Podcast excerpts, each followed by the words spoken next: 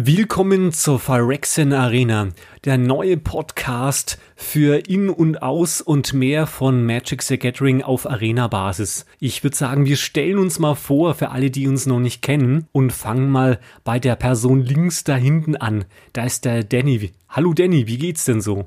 Ja, hallo Papier, mir geht's gut. Willkommen hier zu diesem neuen Podcast. Wie schon gesagt, mein Name ist Danny oder auch Danny T. Law auf Twitch.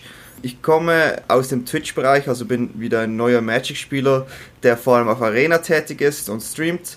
Nebenbei mache ich auch YouTube, aber ich fokussiere mich eigentlich auf den äh, Top 10 Mythic Ladder im Constructed. Okay, spannend, spannend. Als nächster im Bunde ist der Solaris. Hallöchen. Ja, hallo Papier, ich bin Solaris. Viele kennen mich auch unter dem Namen Kai oder mein alter Ego Peter ist auch ab und zu da. Ich bin ähnlich wie Danny auch Magic-Streamer auf Twitch. Dort kann man mich finden. Ich mache auch ein bisschen YouTube. Im Gegensatz zu Danny bin ich mehr fokussiert auf den Limited Part von Magic Arena, aber grundsätzlich mag ich eigentlich fast alles, was mit Magic zu tun hat. Das ist wunderprächtig. Und dann haben wir noch den Woody. Hallo Woody. Ja, moin Papierzeit, hi. Ich, ja, ich bin kein Twitch-Streamer, was jetzt hier vielleicht ein bisschen komisch erscheint. Manche kennen mich vielleicht aus deinen Stream oder vielleicht aus dem Chat bei Solaris oder Danny. Ich selber muss zugeben, Arena spiele ich nur sehr wenig bis gar nicht aktuell. Werde ich mich wohl mal wieder mehr reinfuchsen müssen. Ähm, ich bin immer schon Magic-Spieler und eigentlich eher fokussiert immer für mich persönlich auf Dinge wie echtes Magic-Spielen am Tisch oder über Magic Online, den uralten Client. Aber ich denke, auch zu Arena werde ich das ein oder andere finden. Okay, das hört sich interessant an. Zum Schluss gibt's dann noch diesen Host, den Moderator, das ist der liebe Papier, das bin ich. Ich bin selber auch Streamer und bin eher so der Casual-Typ, versuche einfach die Leute auf den neuesten Stand zu bringen. Und das wollen wir hier auch tun, nämlich die aktuellen Informationen in und um, um Arena. Und da gibt's ja so immer interessante Sachen. Und äh, deswegen denke ich mal, ist es eigentlich eine schöne Sache, sich auch nochmal in Deutsch auseinanderzusetzen, weil da gibt es ja irgendwie nichts. Also ist es euch schon aufgefallen, dass irgendwie alle so total in englischsprachigen Bereich unterwegs sind, aber in deutschen Sprachenbereich gibt es irgendwie keinen vernünftigen Podcast, der irgendwie unser tolles Hobby irgendwie bedient. Ja, also ich denke, das liegt auch einfach sehr daran, dass das Magic einfach selbst im Deutschen so eingeenglischt ist. Also die englische Sprache macht halt sehr viel sehr einfach. Es gibt die Begriffe sind klarer im Englischen, die Karten sind meistens auf Englisch.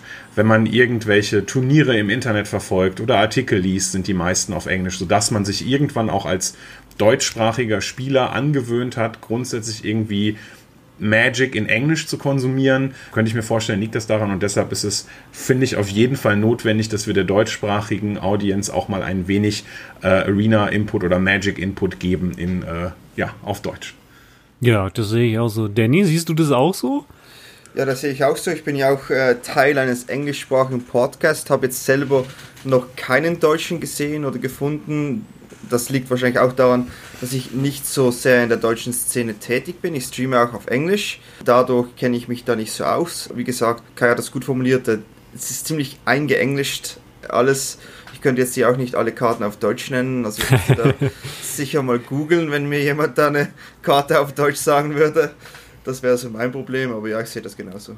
Okay. Äh, Woody, du bist ja so der, der Allrounder oder sagst du eher so, mir eigentlich egal, was da so kommt, Hauptsache, Hauptsache Magic? Also vom Grundsätzlichen bin ich, bin ich Hauptsache Magic eingestellt, definitiv. Ähm, aus eigener Erfahrung zu dem Englisch-Deutsch kann ich aber auch sagen, dass äh, logischerweise, da das Spiel grundsätzlich im Englischen erschienen ist, beziehungsweise von der Native Language halt Englisch ist, ähm, ist natürlich allein dadurch sehr viel eingeenglischt ist im Magic-Bereich. Ich spiele selber deutsche und englische Karten. Ist ja, da ich ja Echtkarten spiele, kann man die ja ganz gut mischen. Aber ich behaupte mal, über kurz oder lang ist jeder, der Magic spielt, egal ob jetzt echt oder Arena, damit konfrontiert, das Ganze in Englisch, ähm, zumindest kartentechnisch zu spielen. Und äh, ich kann mir gut vorstellen, dass vieles, vieles das daher rührt, dass man halt einfach das Spiel auf Englisch bevorzugt spielt. Mhm. Also was mir aufgefallen ist, in den längere Zeit, wo ich jetzt Magic schon aktiv bin, dass viele äh, irgendwie im deutschen Bereich das, das Spiel vielleicht erst mal neu entdecken oder gar nicht kennen und dann schrecken die halt irgendwie von den englischen Karten ab. Wenn es aber die deutschen Karten ja gibt, dann, dann zeigst du ihnen das und die finden das irgendwie total toll und dann geht's los und dann irgendwann mal sagst du dann, äh, man kann es auch in Englisch spielen dann, und sie versuchen das dann und stellen fest, dass es für sie sogar besser ist und sie lernen dann noch die neue Sprache dazu. Also das ist eigentlich eine, eine schöne Sache eigentlich, finde ich. Ja, an sich, an sich schon. Also es ist ja nie falsch, was Neues zu lernen und auch eine andere Sprache, aber der Einstieg, wenn man echt mit Magic konfrontiert wird, egal ob Arena oder Karten, ist in der Regel die eigene Sprache, das Deutsche und irgendwann schwenkt man irgendwie ein bisschen das Englische, weil ja doch vieles, vieles da doch einfacher auch regeltechnisch ist dann zu verstehen, weil es halt die Native-Sprache davon ist. Ja, und das ist ja der unglaubliche Vorteil in der heutigen Zeit. Äh, jetzt kannst du ja quasi zu deinem möglichen Game Store gehen und da neuerdings dieses Jumpstart-Teil dir holen. Das ist ja quasi so ein, wie sagt man so, so ein Anfängerset und das gibt's auch an Arena. Ja, das ist eine super Sache. Wie, wie findet ihr das? Jumpstart, Historic, Arena, gute Mischung oder sagt er, nee, das geht jetzt gar nicht? Es ist natürlich eine enorm coole Sache, dass äh, viele neue Karten hier äh, in Historic kommen, äh, weil es, es gibt halt viele neue Möglichkeiten jetzt und ich muss echt sagen, dass dieses Jumpstart-Set eigentlich einen großen Impact hatte auf die Historic Meta. Die ist jetzt frisch eigentlich immer noch und ich will jetzt nicht sagen, sie ist schon gelöst. Ich denke, da ist immer noch viele Upside. Es gibt natürlich schon ein, zwei Decks, die da schon eher äh, klar favorisiert sind, aber ich denke, es gibt so viele neue Möglichkeiten und es ist natürlich immer wieder toll, wenn mal eine Meta oder egal ob jetzt Standard oder Historic ein bisschen stalest, ein bisschen äh, abgeflacht ist, dass was Neues dazukommt. Und äh, ich finde es find eine super Sache. Mhm. Also Solaris, du spielst, glaube ich, eher weniger Historic oder bin ich da falsch informiert? Äh, tatsächlich habe ich mich jetzt auch ein bisschen mehr mit Historic auseinandergesetzt. Das liegt aber daran, genau das, wie Danny gerade gesagt hat, wenn Standard jetzt gerade ein wenig langweiliger wird, weil die Meta einigermaßen geklärt ist und jetzt gerade so eine riesen neue Infusion an total vielen Karten für äh, Historic auf Arena erschienen sind, ist Historic natürlich das Format der Wahl, um sich einfach auszutesten. Das, was halt Spaß macht, sich mit neuen Werkzeugen auseinanderzusetzen. Und da gibt es jetzt natürlich super, super viel. Grundsätzlich finde ich, ist Jumpstart ein Riesenerfolg tatsächlich gewesen. Sowohl für das eigentlich, wie es intendiert war tatsächlich. Also als, das ist ja so eine Art, ich würde sagen, Schnellspielstart-Variante. Ne, also mhm. man, man wollte ja sozusagen die Menschen, die keine Zeit haben, Decks zu bauen oder denen irgendwie, denen das Draften zu lange dauert, eine Möglichkeit geben, pass auf, ganz schnell. Äh, hier, nimm dir zwei Booster Packs, misch die zusammen und du hast ein Deck fertig. Und das ist natürlich für Anfänger hervorragend. Das haben sie sehr gut auf Arena implementiert. Also diese, diese Jumpstart-Möglichkeit, das einfach so zu spielen, das hat mir viel Spaß gemacht. Äh, ich picke jetzt einmal Engel und einmal Jace und dann habe ich ein super gutes blau-weißes Kontrolldeck mit Finishern. Und das hat also Limited-mäßig super viel Spaß gemacht und gerade im Constructed, also in Historic, schlägt das natürlich auch riesen, riesen Wellen. Also äh, was jetzt da viele ich denke, da, da wird Woody auf jeden Fall als nostalgischer Magic-Spieler zustimmen. Viele Magic-Spieler haben ja eine Affiliation zum Beispiel zu Tribes. Also Elfen, Goblins oder so weiter. Und dadurch, dass da so viele neue dazugekommen sind und die ganzen Tribal-Decks jetzt möglich sind, ist, glaube ich, Jumpstart ein echt toller Erfolg für, für Arena gewesen und generell für Magic. Ja, das sehe ich auch so. Besonders, du kannst dir so ein Jumpstart-Display kaufen und kannst eigentlich für dein ganzes Leben quasi spielen. Also du, du hast quasi so viele Optionen, wie du quasi dieses Display in Jumpstart quasi kombinieren kannst, also als Paperspieler, dann hast du eigentlich ausgesorgt. Und wenn das Teil Jumpstart innerhalb von Arena bleiben würde, wäre das super, weil das einfach so eine für Neueinsteiger, so eine, wie du sagst, Solare, so eine schöne Sache ist. Du gehst rein, äh, shoppst dir im Prinzip zwei Booster und spielst los da kann ich persönlich auch nochmal zustimmen. Also wie Solaris schon sagte, ja, das ist, also die, die, die Sache Jumpstart feiere ich persönlich total. Ich habe sie ja jetzt in Arena nicht gespielt, aber auch in echt Boostern. Also einfach einfach ähm, quasi die, den Vorzug von einem Draften zu haben, ein, ein, quasi schnell gebautes Random Deck und nicht den Nachteil zu haben wie bei einem Draft, dass man erstmal erstmal lange draften muss, äh, sich damit auseinandersetzen muss, welche Karten pick ich und halt einfach unterm Strich nur zwei Booster braucht. Ist super.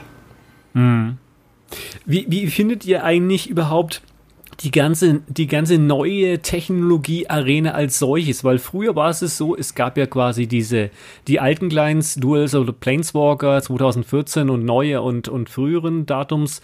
Und es war ja okay, aber es war jetzt nicht der Deal oder diese Sache, die du mit Arena hattest, eine gute Entwicklung? Hat sich dadurch für euch äh, das, das Magic-Leben komplett verändert oder sagt ihr einfach, naja, so schlimm oder so, so gigantisch ist es jetzt wirklich nicht? Also ich muss dazu natürlich sagen, dass ich eigentlich erst durch Arena wieder ins Magic gekommen bin. Also für mich, für mich ist das natürlich ein riesen Einstieg gewesen. Ich habe früher Magic, äh, auf Paper Magic gespielt. Und zwar, das ist Mirodin Block, Onslaught Block, das ist schon eine Weile her, oder? Da war ich ein Kind. Äh, dann immer große Pausen gehabt. Ich habe da mal Magic Online gesehen, habe da mal dieses Planeswalker Game gesehen. Nie richtig den Draht dazu gefunden. Dann wieder Magic Arena runtergeladen. In der Beta damals rangehockt und ich konnte nicht mehr los. Also es, es hat für mich, es hat so viel Spaß gemacht, einfach wieder Match zu spielen. Es war alles so schnell und so. Es ging einfach alles sehr flüssig. Es, es hat einfach alles funktioniert und er hat mir natürlich dann auch den Einstieg ins Streamen gegeben. Also ich bin, ich bin Arena natürlich super dankbar, oder, dass ich diese Möglichkeit habe, jetzt hier zu sitzen, mit euch zu reden und, und ja, das alles dank Arena. Hm. Solaris, wie siehst du das? Ich kann da äh, Danny tatsächlich nur beipflichten, das ist genau das, was mich auch zum Magic Streamen gebracht hat. Also ich habe tatsächlich vor sechs oder sieben Jahren schon mal angefangen, ein klein bisschen Magic zu streamen und das Ganze auf dem alten Magic Online Client. Hm. Und tatsächlich muss ich sagen, dass das gucken die Leute einfach nicht gerne. Also es ist schon so, dass, dass für Magic-Spieler das visuelle und das flüssige Spielen halt einfach sehr, sehr wichtig ist. Und genau wie Danny gesagt hat, plötzlich, wenn man, wenn man Magic Online oder Modo von früher kennt und dann auf Arena wechselt, ist das eine ganz andere Erfahrung, ein ganz anderes Spielstil, eine ganz andere Möglichkeit, einfach Magic zu spielen. Ich persönlich muss sagen, für mich ich bin nicht so der grafische Typ. Also ich schaue mir auch nicht ganz viel die Artworks an und kann euch. Manche Leute sagen mir dann, hey, kennst du nicht die Karte, wo der Elf im Hintergrund dieses Blatt ist oder so? Und ich denke mir, nee, sag mir bitte einfach den Regeltext oder die Converted Mana Cost oder so oder den Namen, also die Daten, die ich verarbeiten kann. Und dann kann ich, mit dem Artwork kann ich in der Arena nichts anfangen. Das heißt, für mich muss, wenn ich einen Drache in der Arena spiele, der nicht aus der Karte rauskommt und Feuer speien. Mhm. Aber ich sehe natürlich den Appeal davon und ich sehe natürlich, dass die Leute das feiern. Und deshalb, deshalb ist Arena, also diese Weiterentwicklung ganz, ganz toll. Gerade für so Streamer wie Danny und mich lohnt sich das total, ein, ein grafisch ansprechendes Magic-Programm zu haben. Gebe ich dir recht. Im Prinzip musst du ja in der heutigen Zeit das, das, das Publikum ja quasi, du willst es ja auf, dem, auf Twitch und den anderen Portalen, auf YouTube, wo du entsprechend dann halt streamst, die, die willst du ja unterhalten. Und wenn du halt so ein, so ein Kleinnetz wie, wie Modo oder eben Magic Online als solches entsprechend hast, dann hast du halt das Problem, das schaut halt für viele wie Sudoku aus. Ich sag jetzt mal, es ist halt irgendwie langweilig, obwohl es eigentlich auch Magic ist ähm, nicht schlechter äh, in der Hinsicht ist als, als, als Arena, aber es schaut halt grafisch viel opulenter aus und das ist das, was das, das Zielpublikum, denke ich mal, will. Und man sieht sie halt auch, wenn du musst halt wirklich eine große Masse an Leuten haben, die dann auch wirklich sagen, okay, ich gönn's mir mal und schau dann halt auch mal Magic Online an. Aber das ist eher selten, dass du mit, mit diesem Client dann irgendwie Zuschauer hast. Das, das ja. gebe ich auch so, ja. Das, das kann sogar ich als, ähm, ich sag mal, eher Magic Online und Karten, Echtkartenspieler bestätigen. Also seit Arena hat Magic, Magic wieder einen, einen, ja, eine neue Art Hype bekommen, auch bei mir im Leben. Und ähm, auch, auch was das Zuschauen von sowas angeht, muss ich, muss ich äh, ja, euch dabei pflichten, dass es einfach, einfach nicht schön anzusehen ist, wenn man, wenn man Magic Online sich so anguckt. Das ist ähm, für einen, für einen alteingesessenen Magic-Spieler durchaus eine interessante Sache, da vielleicht mal ein Spiel zu verfolgen. Aber wenn man wirklich, ähm, ja, ich nenne es mal Action haben will beim Zugucken, da ist Arena einfach, einfach durch den schnellen Ablauf und einfach durch das, durch das Zack, Zack, unkomplizierte natürlich äh, wesentlich spannender, logisch. Hm. Das ist so. Das, davon profitiert ja auch noch andere Sachen, weil wie war das so in den Good Old Times äh, vor der aktuellen Weltlage? Gab es ja so gewisse, äh, sag ich jetzt mal, Events, wo quasi Leute Paper Magic gespielt haben, auch so auf Turnierebene. Das hat sich ja jetzt alles in Anführungsstrichen durch die Lage jetzt verändert mit Vor- und Nachteilen.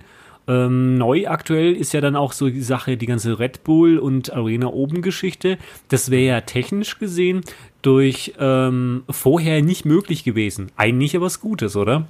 Tatsächlich, ja. Also ich würde auch sagen, dass ohne den Arena-Client, den wir jetzt haben, hätte Magic oder Wizards of the Coast als, als Firma vermutlich richtig, richtig, richtig Probleme bekommen.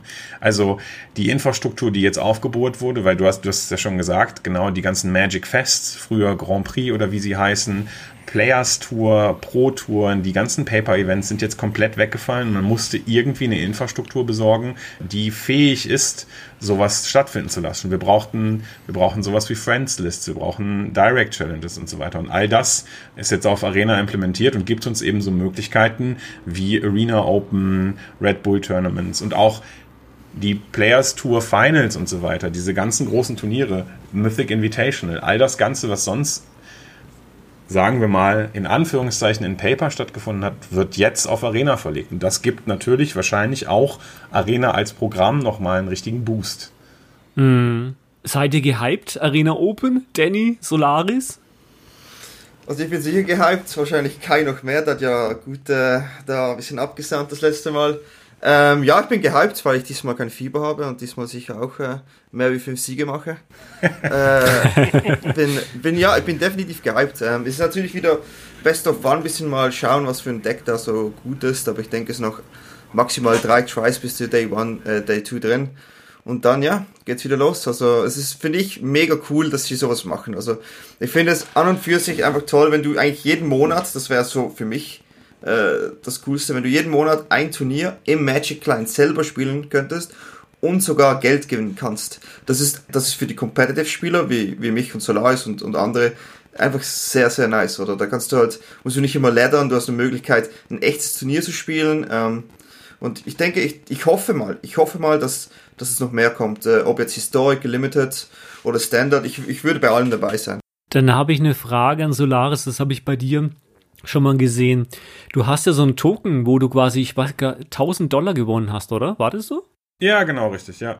Wie ist denn das? Kannst du dann Buyout machen? Also wird dir das dann ausbezahlt auf deinem Bankaccount oder PayPal oder wie funktioniert das? Wizards hat so eine Ex, hat so eine eigene iPayout heißt das. Ähm, und da musst du dir einen Account anlegen tatsächlich. Und da musst du dich dann verifizieren und auf die, das, du kriegst aber per Mail, ne? Also solltest du irgendwie Geld gewinnen bei Wizards, das ist aber, das läuft quasi ähnlich zu Paper-Turnieren. Ich weiß nicht, für diejenigen Zuhörer, die schon mal bei einem Grand Prix gecasht haben, also meistens war es ja so, dass man in den Top 64 oder so Geld bekommen hat. Das hat man ja auch nicht. Da war ja nicht plötzlich dann irgendwie ein Schiedsrichter und hat irgendwie Geld gezählt und dir dann auf die Hand gegeben. Das war natürlich auch alles elektronisch. Und das lief halt für tatsächlich genauso. Also man, man macht so einen iPay-Account und dann muss man das Ganze eben mit, mit PayPal synchronisieren und dann kriegt man dann eine Auszahlung. Natürlich muss man dann das eine oder andere Formular ausfüllen, verifizieren, dass man die Person ist, die da tatsächlich Geld gewonnen hat. Aber man kriegt E-Mails dafür, man kriegt eins zu eins Schrittanleitungen und das ist eigentlich relativ easy gemacht. Und äh, ja, also diese Arena Open, ich freue mich da mega drauf. Beim letzten Mal hat es sehr gut geklappt. Äh, genau wie äh, Daniel gesagt hat, dieses Mal ist es anstelle von Standard Historic. Ich denke, das ist ein guter Schritt. Und äh, ja, das Format, darüber kann man sich streiten. Dass an Tag 1 Best of One gespielt wird, ist immer so ein bisschen, bisschen schwierig, weil für mich, ich denke, wir sind ja alle Magic-Spieler, die jetzt nicht gestern mit Magic angefangen sind. Und Best of One ist tatsächlich etwas, was ich auch eigentlich erst durch Arena kennengelernt habe. Weil für mich ist ein Magic-Spiel eins, wo ich zwischen zwei Games und zwischen Games und zwei und drei nochmal sideboarde, um mir irgendwie einen Vorteil zu verschaffen. Von daher würde ich mir persönlich als ich bin jetzt kein Oldschooler, ich spiele jetzt erst zehn Jahre Magic, aber zehn Jahre ist immerhin auch noch eine Zeit, wo ich sagen kann, Best of Three ist auf jeden Fall besser als Best of One. Da müssen sie vielleicht noch mal ran, tatsächlich. Sehe ich auch so, weil im Prinzip du hast einfach entweder Hop oder Top, ja? so nach dem Motto. Ja? Mhm. Das ist richtig. Woody, würdest du bei Arena Open mitspielen oder sagst du, nö, muss nicht sein? Grundsätzlich definitiv. Also ich bin, ich bin ähm, mittlerweile geneigt, den Magic Arena Client mal wieder zu benutzen. Also ich habe den so ganz am Anfang, als der äh, ja gerade live ging quasi, mal angetestet. War mir persönlich alles zu hektisch. Ähm, aber wie eben schon mal erwähnt, allein durch das durch das ganze Zugucken gewöhnt man sich auch ein bisschen an diese grafische Oberfläche. Und ähm, Zugucken macht mir tatsächlich von Anfang an Spaß auf dem Client. Aber allein dadurch, dass man, dass man dadurch wieder ein bisschen mehr ans Spielen kommt, auch jetzt gerade, wo das ganze Echtspielen in aktueller Zeitlage ein bisschen flach fällt, definitiv, ja. Hätte ich, hätte ich auf jeden Fall Bock drauf. Müsste ich mir zwar erstmal einen Kartenstamm aufbauen und so, aber passt. Ja, du hast, glaube ich, auch äh, einige Historikarten, ne? so ist es ja nicht in der Hinsicht. Zusammenfassend so erstmal zu sagen, was, was wir, was vielleicht der Zuhörer so hat, äh, es gibt, äh, wie heißt es, Kommentare. Es gibt Kommentare. Man kann uns schreiben, das wird in den, in den Shownotes dann entsprechend veröffentlichen. Wir werden auch so als Information alle Themen, die wir besprechen, gibt es entsprechend Hyperlinks dazu. Dann können die Leute das äh, sich entsprechend anschauen. Da kann man dann auch Inputs dazu geben. Zum Beispiel auch äh, bezüglich der Red Bull-Geschichte. Da bin ich komplett außen vor. Da kann, glaube ich, Solaris oder entsprechend Danny mehr dazu sagen, oder? Ja, also Red Bull Series, wir hatten ja jetzt gerade schon angesprochen, dass es, äh, es gibt sozusagen im Moment zwei Arten von Turnieren, die durch Magic Arena stattfinden. Es gibt einmal die, die wirklich intern nur im Client sind. Das ist zum Beispiel sowas wie die Arena Open, wo man dann auch einfach, einfach ohne Probleme nur mit der Installation des Clients dran teilnehmen kann, was für so Leute wie Danny und mich halt einfach sehr, sehr, ähm, sehr schön ist und sehr praktisch ist tatsächlich. Und diese andere Art von Turnieren, das ist das, was du jetzt gerade angesprochen hast, Papier, dieses Red Bull Turnier oder Star City Games Turniere oder früher, vor ein paar Monaten war es zum Beispiel auch bei Channel Fireball möglich, sind halt Turniere, wo man noch externe Seiten braucht, sich auf dem Discord anmelden muss und da sehr viel Kommunikation zwischen stattfinden muss. Also man muss, man muss sich noch mehr Accounts anlegen und so weiter. Und das kann natürlich Leute abschrecken. Meistens haben die auch eine Teilnahmegebühr. Bei, bei der Arena Open ist es auch so, aber mir kommt das halt häufig so vor, als würden die Leute äh, so Gold oder Gems, was sie auf Arena haben, gar nicht so wirklich als Geld betrachten. Von daher ist das so ein bisschen, so ein bisschen etwas anderes möglicherweise. Äh, genau, und diese Arten gibt es. Und letztes Wochenende hat halt auch eben so ein Red Bull-Turnier stattgefunden. Das sind meines Wissens nach so die größten Arena-Turniere, die online im Moment stattfinden. Dieser erste International Qualifier hatte über 4000 Teilnehmer. Und ähm, das ist schon eine, das ist schon so groß wie ein Grand Prix in Las Vegas. Also schon so größte Grand Prix Richtlinie. Die zweiten und dritten waren dann ein bisschen kleiner. Da war es aber ganz schön zu sehen, dass äh, es war ein Standardturnier, aber tatsächlich hat sich nicht Temo Reclamation durchgesetzt am Ende. Es waren irgendwie, es waren, glaube ich, in den Top 8 äh, lass mich nicht lügen, ich glaube sechs Reclamation Decks, aber gewonnen schlussendlich hat Mono Weiß Agro. Und das ist richtig cool tatsächlich. Das war, da hat einer den richtigen Metacall gemacht. Okay, niemand spielt irgendwie äh, Wrath-Effekte oder so. Ich spiele Mono White Agro und ich hau den Reclamation-Spieler richtig auf die Mütze. Das war sehr gut. Danny findet es gut. Also, ich bin natürlich ein Reclamation-Fan, wenn ich das so sagen darf hier, ohne dass ich gerade gehatet werde und möchte diesen Podcast hier hören. Äh, nee, aber ich finde das gut. Also ich finde momentan, ja, Standard ist definitiv ein bisschen zu viel Reclamation. Was auch witzig ist, da war dieses Channel Fireball Pro Event oder so etwas. Und wo der, wo der Sieger gegen äh, LSV spielen darf. Und in den mhm. Top 8 waren, glaube ich, 7 Reclamation und ein Mono Black. Und gewonnen hat Mono Black. also, also irgendwie gibt es da so eine Pattern, habe ich jetzt gerade festgestellt. Aber ja, es ist halt, wenn, wenn jedes Mal 70 bis 80 Prozent von den Decks das gleiche sind, ist schon ein bisschen stale. Da bin ich wie gesagt froh, dass jetzt mal äh, das nächste Arena Open Historic ist. Ja, macht, macht schon Sinn, ja. Und wie, wie heißt es schön? Abwechslung ist das halbe Leben. Ich glaube, Solaris ist der ultimative Limited Draft Spieler, oder? Ultimativ würde ich nicht sagen, aber es ist auf jeden Fall mein favorisiertes Format. Also, ich bin damals angefangen mit, mit Limited und eine ganze Zeit, also ich habe das Gefühl, dass der traditionelle Werdegang eines Magic-Spielers eigentlich immer erst über Limited hin zu Constructed geht, weil man am Anfang ja gar keine Karten hat. Also mhm. für mich würde es tendenziell, also jetzt so rein logisch gesehen, wenig Sinn machen, wenn ich mit äh, 30 Forests und ein paar grünen Commons spiele und mein Gegner packt dann Reclamation aus. Dann ist es irgendwie so, da kann ich doch besser sagen, lass uns das fair halten wir draften, jeder kriegt irgendwie seine Booster Packs und baut damit ein Deck. Und dann war halt sozusagen das erste Format, was ich so richtig kennengelernt habe, waren halt eben Sealed und, und Draft. Und diese Liebe ist halt einfach kleben geblieben. Das habe ich zuerst von Magic kennengelernt und deshalb bin ich einfach eher ein Limited-Spieler als Constructed-Spieler. Aber man hat natürlich trotzdem, also gerade als Streamer, muss man irgendwie auch so ein bisschen für, für Unterhaltung sorgen. Und wenn jetzt zum Beispiel das Limited-Format irgendwie blöd ist, also es, es gab schon mal ein Limited-Format, ich glaube M20 war es, wo es nur darum ging, ganz, ganz, ganz, ganz viele Hardpiercer-Bogen zu draften. Und wer dann mehr Hardpiercer baut, hat, hat das Spiel gewonnen. Also wenn das halt irgendwie doof ist, dann muss man auch als Limited-Spieler das akzeptieren und dann sagen, okay Leute, ich sehe das ein, lass uns doch mal ein bisschen Standard oder Historic spielen und so ein bisschen outbranchen. Aber ja, in der hm. Regel spiele ich schon lieber Limited. Eben dazu die, die Frage in die Runde. Best Draft Set of all time für euch persönlich, Danny. Was ist dein Lieblings-Draft Set gewesen oder ist es immer noch? Erste Mal, als ich gedraftet habe, da war ich zwölf. Oh. Und das war siebte Edition, also das definitiv nicht. Ähm, ich habe auch Kabigama gedraftet, zweimal. Und ich muss echt sagen, das hat mir Spaß gemacht. Also wenn ich das jetzt mit heute vergleiche. Ja. Ich kann mich noch erinnern, beim ersten Kabigama Draft, da habe ich voll auf Value gegangen. Da gab es so eine schwarze Karte, wo du eine Karte wählen kannst und die geht dann aus dem Deck, vom Sideboard und überall raus und die hat irgendwie 20 Euro oder so wert gehabt und die wurde mir zwei, dreimal einfach weitergegeben. Und da habe ich einfach nur immer die genommen und habe einfach komplett äh, verloren beim Draft. Das nächste Mal dann habe ich aber richtig gedraftet und dann ging es viel besser. äh, das war so meine erste, das ist so meine Erinnerung noch von Kawigama und das ist irgendwie so geblieben und ja, ich würde dieses Set nennen und wenn ich jetzt auf die Neuzeit gehen müsste, fand ich Eldrain recht cool. Okay, wie mhm. schaut's bei Solaris da aus? Also äh, mein, ich kenne die, wie gesagt, also ich bin auch erst 2010 ins, ins Magic-Business eingestiegen. Von daher kenne ich die früheren, die ganz alten Oldschool-Draft-Sets nicht, wo man irgendwie 30 Runden lang spielt und alle Kreaturen 100 Mana kosten. Also da, da, da war, bin ich leider nicht mehr drin gewesen.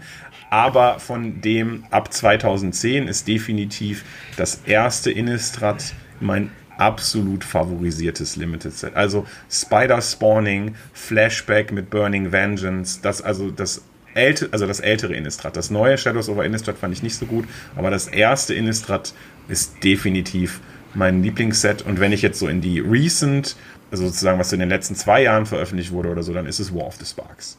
Hm, okay. Woody, wie schaut's bei dir da aus?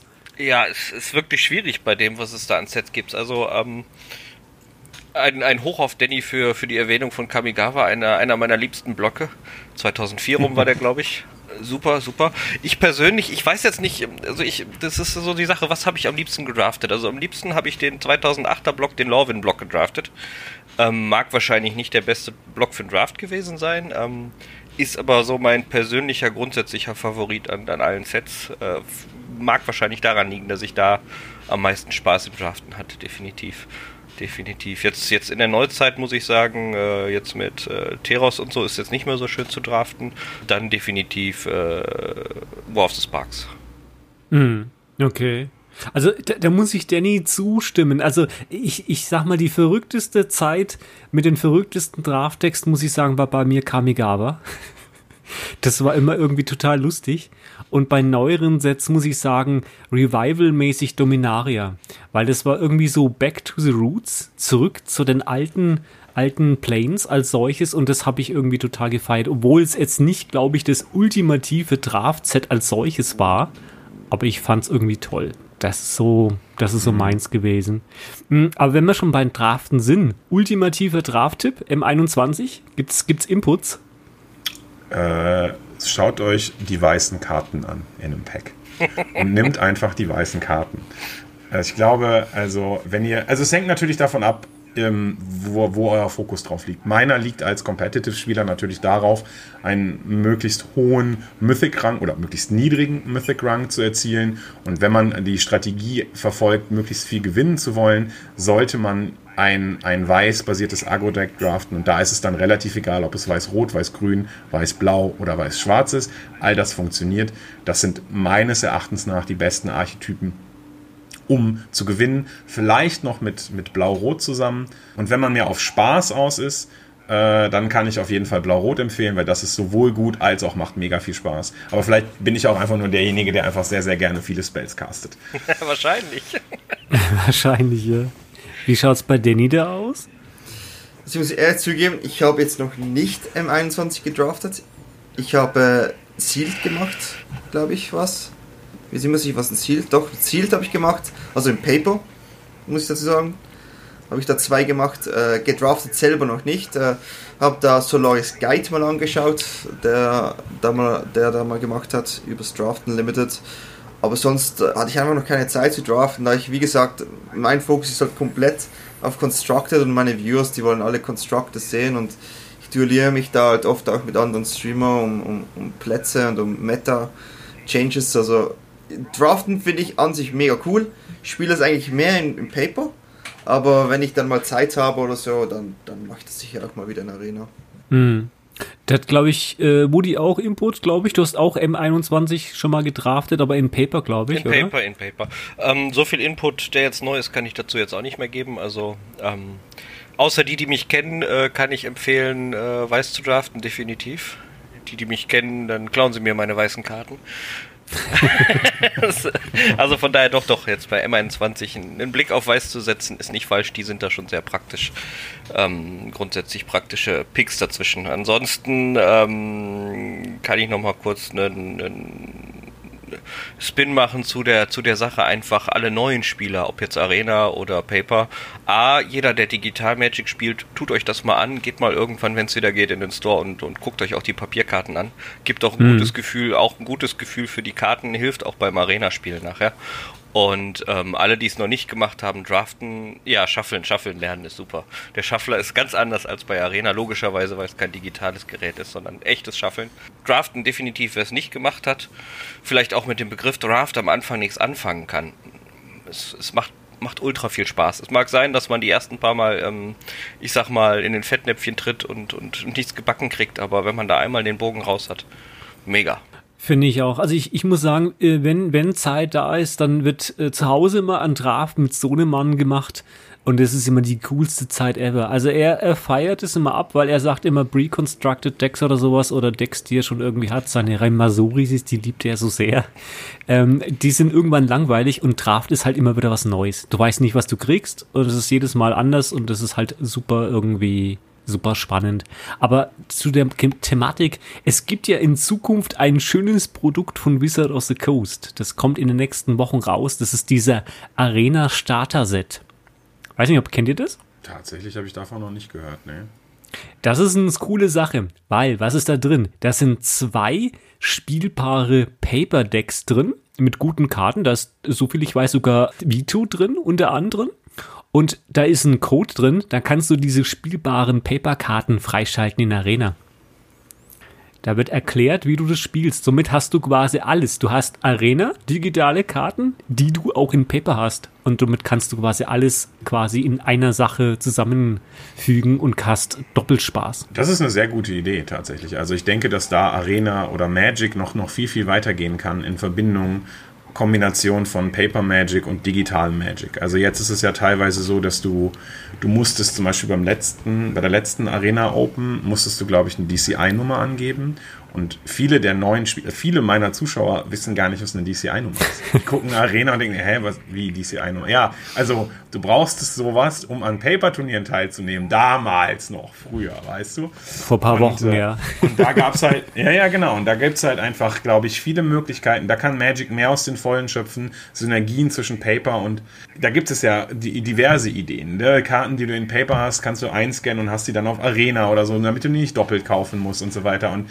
ich denke, da, da gibt es noch eine, eine große Möglichkeit. Und so ein Start, wie du jetzt gerade gesagt hast, sich Decks in Paper zu kaufen, die einem dann die Möglichkeit geben, auf Arena etwas Vergleichbares zu haben oder noch ein unterstützendes Produkt, das sollte man auf jeden Fall ausarbeiten. Ich meine, die haben ja damit angefangen, wenn du Pre-Release spielst, dann bekommst du Pre-Release-Codes, dann konntest du mal mal früher konntest du dann auch auf Arena mal ein Ziel spielen, jetzt kriegst du in der Zwischenzeit Booster dafür und so weiter, aber Genau, also da denke ich, gibt es noch einiges, was die machen können, um das besser zu verknüpfen und damit auch Leute vom Digitalen zu Paper zu bringen und aber auch andersrum tatsächlich. Eben, dann, dann kriegen auch die Zuhörer auch mit, was quasi der, der Kernpunkt des Podcasts ist. Also podcast technisch ist der Kernpunkt hauptsächlich Arena. Das möchten wir entsprechend allen Leuten halt informieren, neuesten Neuigkeiten, Diskussionen anstecheln, wie man so schön sagt. Aber wir würden halt auch gern ab und zu mal, wenn neue Sets rauskommen, auch Informationen über neue Sets machen. Wie zum Beispiel neuerdings kommt der Double Masters raus. Das ist ja nicht in Arena verfügbar. Das ist ja eigentlich so ein, sag jetzt mal, so ein Set für Modern in dergleichen. Aber das ist ja, wie heißt es so schön in Hochdeutsch, insane, insane, was da für Karten drin sind. Verrückt, oder? Ja, also Double Masters äh, ist, äh, viele dieser Master-Sets überzeugen ja einfach, weil das Power-Level der Karten so hoch ist und sich, und sich Wizards in diesen Master-Sets erlaubt, einfach mehr Power zu reprinten als in normalen Sets, die in Standard einfließen zum Beispiel. Das ist ja immer so das Thema. Wir haben hier ein etwas teureres Set, aber dafür bekommt ihr Karten wie Khan Liberated. Ihr bekommt Karten wie Jace the Mind Sculptor. Ihr bekommt Karten wie Dark Confident. Und auch hier weiß ich keinen einzigen deutschen Namen. Also okay. jetzt nochmal, um auf die Referenz von auf Deutsch und Englisch zu gehen. Diese Namen und diese Karten sind so ikonisch, ich würde da, ich glaube, da Confident heißt dunkler Mitwisser. Ich aber das ist auch nicht. Das ist, das ist nur geraten. Und von daher, also das, die Kartennamen sind so ikonisch und genau das ist halt eben das, worüber wir am Anfang gesprochen haben. Mhm. Die, die, da werden so Bilder erzeugt, da werden Mythen erzeugt. Jace the Mindsculptor. Patrick Chapin hat mal ein Musikvideo über Jace the Mindsculptor veröffentlicht. Jace the Mindsculptor Better Than All. Und also das, deshalb sind die einfach so drin. Aber ja, also Double Masters ist auf jeden Fall ein Set, was ähm, durchaus einiges an Power hat und wird sicherlich auch ja doch durch, durchaus verkauft werden. Der, der Gag an Double Masters ist, glaube ich, dass wie war das, dass immer zwei Rares oder zwei Mythics pro Booster in einem, in einem Booster Zwei, zwei Rares, oder? zwei Rares sind drin und zwei Foils, ja. die auch nochmal Rare oder Mystic sein können. Okay. Also deshalb heißt es Double Masters, weil man an den an den selteneren Karten einfach sich gedacht hat, okay, die doublen wir einfach. Ich meine, allein, allein so Dinge wie die Doubling Season wieder in so Editionen zu haben, ist für mich als alter Spieler natürlich großartig. Ne? Stell dir ja. vor, du hast eine doppelte Doubling Season im, in deinem Booster. Ich, äh, ah, unglaublich. Würde ich sofort nehmen. naja, das, den nimmt jeder. Wie viel Booster von Double Master beziehungsweise wie viel Displays holt ihr euch bei diesem Preis? ich würde mir 10 Displays holen, aber bei dem Preis äh, fällt das eher. Also ich werde, ich werde, wir so haben wir es zumindest geplant mit meiner Table-Runde, also der Echtkartenrunde, werde ich mir wahrscheinlich ein Premium-Draft gönnen. Wir sind zu fünft und kommen dann bei alle bei, bei dem Fuffi raus, was natürlich schon heftig ist für ein bisschen Magic Draft.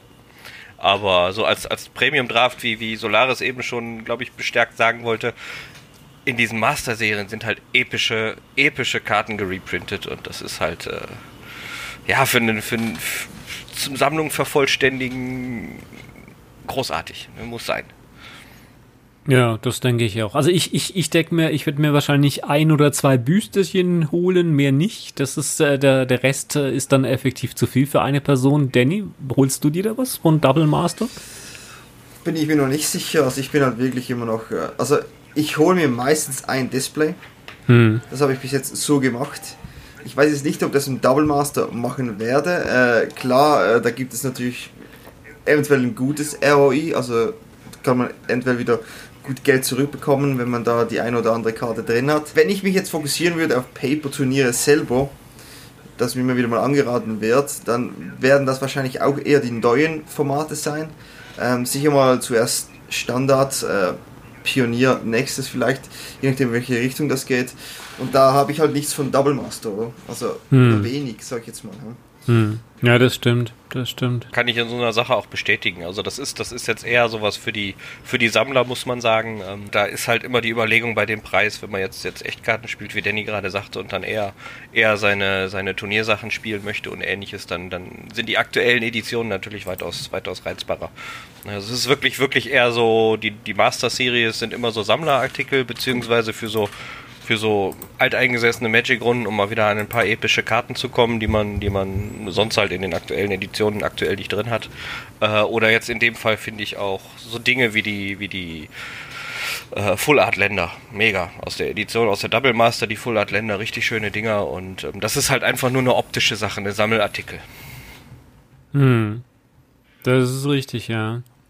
Aber weil du sagst, wegen Sammler und so weiter, ich glaube, wir haben eine, eine erste schöne Nullrunde zusammen quasi erlebt. Äh, wir haben erstmal so ein bisschen den lieben Zuhörer mal ein bisschen geliefert, was wir denn uns vorstellen für die nächsten Folgen. Als krönenden Abschluss gibt's quasi noch was Schönes, nämlich was Kartenmäßiges. Ich habe auf Scryfall mal diesen Random-Button gedrückt und würde dann mal jetzt bei euch ähm, den Link ähm, posten, was wir ne, für eine Karte kriegen. Und dann gibt es noch eine Schlussdiskussion über diese Karte. Ich glaube, der Randomer war sehr sinnig. Ähm, die Karte ist nämlich diese hier. Es ist die eine Figure of Destiny. Ich weiß nicht, habt ihr da eine schöne Geschichte dazu? Also Woody auf jeden Fall. Woody weiß ich. Der, der, der, der explodiert wahrscheinlich gleich. Könnte passieren, ist ja immerhin aus meinem Lieblingsblog überhaupt. naja, eben. 2000, 2008 darum war das äh, aus dem, aus dem äh, Lorwyn Set. Es ist die Figure of Destiny, ein kleiner, kleiner Kitkin. Ähm, ich muss zugeben, ich habe den selten gespielt, weil meine Kitkins eher weiß-grün, die ich bevorzugt hatte, waren oder weiß, mono-weiß. Ist auch so eine Art von Karte, die es, die es, die es heutzutage gar nicht mehr so, so spieltechnisch gibt. Die hat so ein bisschen was von diesen Level-Up-Kreaturen falls mhm. einem das noch was sagt. In Arena gibt es die, glaube ich, aktuell so gar nicht. Es ist halt ein guter, ein guter, äh, schöne Karte, die man, die man als, als ähm, günstige Startkreatur spielen kann, die aber auch durchaus einen Mehrwert haben kann im, im Mid- und Late-Game, einfach weil man, weil man den quasi mitskalieren lassen kann.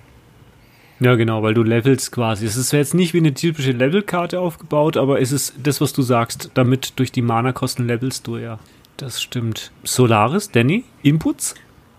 Also, Figure of Destiny war eine Karte, die war vor meiner Zeit tatsächlich. Ich muss sagen, ich kenne sie eigentlich hauptsächlich aus Cube-Videos von LSV, wo er sie nicht pickt. weil LSV immer, immer Storm draftet oder irgendwelche anderen und sagt, nein, Rot-Weiß spielen wir nicht, ist im Cube schlecht. Das heißt, die ist immer so eine der letzten Picks im, im Cube, Magic Online. Also es gab ja, glaube ich, mal auch ein, ein, Deck damit, wo man, wo man mit Ranger of Eos Figure of Destiny rausgesucht hat. Also gute One-Drops und so werden halt immer, sind halt immer gut mit, mit, mit Ranger of Eos zusammen. Und an sich mag ich die Karte sehr gerne. Äh, ja, habe aber wie gesagt selber mit der auch noch nicht so wirklich viel gespielt. Aber ist auf jeden Fall eine witzige Karte. Artwork mag ich auch. Ähm, ja, und ist im Limited natürlich, wenn ich das jetzt nochmal als Beurteilung. Lim, Im Limited ist es übrigens eine 1 Plus mit Sternchen und Bärchenstempel. Mindestens. Danny? Ja, also ich finde ja, das Artwork ist echt, ist echt cool jetzt bei der Karte. Ich kenne natürlich die Karte auch nicht, das ist gerade quasi in meiner Pause gewesen. Ja, also ein Mana 1-1, die, die, die man stärker machen kann, ist cool. Ähm, wenn ich jetzt das ins heutige Standard slash Historik übertragen würde, würde ich sagen, ist eine faire Karte. Ähm, leider haben faire Karten keinen Platz momentan. Jedoch, ich finde die Karte cool. Einfach das Design. Das Design gefällt mir und was auch immer dieser Kidskin für ein Volk oder was auch immer ist. Hobbits. Äh, Hobbits, ja, es ist cool gemacht. Ist cool gemacht. Also es ist im Prinzip, glaube ich, die Intention für Wizard of the Coast, weil Hobbits ja quasi Trademark bei Tolkien ist, haben die gesagt, sie machen entsprechend was, was Hobbit-like ist, oder, Woody? Äh, also es erinnert schon oft viel an Hobbits, einfach weil es auch eine vom, vom, vom Artworks her immer eine kleine, ja, auch so, so, so eine kleine Kreatur ist. Mhm. Also sehen, sehen schon sehr ähnlich aus, definitiv. Ja, ja. Haben, zwar, haben zwar im Gegensatz zu typischen Hobbits, wenn man jetzt den Vergleich mal schlagen möchte, sehr große Augen und alles, aber hat schon so ein bisschen, auch von der Mentalität, genau die Richtung. Aber wie war das mit Hobbits? Die haben ja, glaube ich, Drippel, Drappel, noch irgendwas, Frühstück, Mittagessen und Abendessen oder sowas. Das heißt, wir, wir, wir ziehen uns quasi in, in die gemütliche Runde zurück, äh, genießen ein bisschen Kaffee und Tee noch ein bisschen und äh, äh, machen einen Absacker. Wir wünschen allen einen schönen Morgen, Mittag und Abend, je nachdem wann der geneigte Podcast-Hörer das hört und winken in die Runde. Bis bald. Tschüss. Tschüss. Ciao.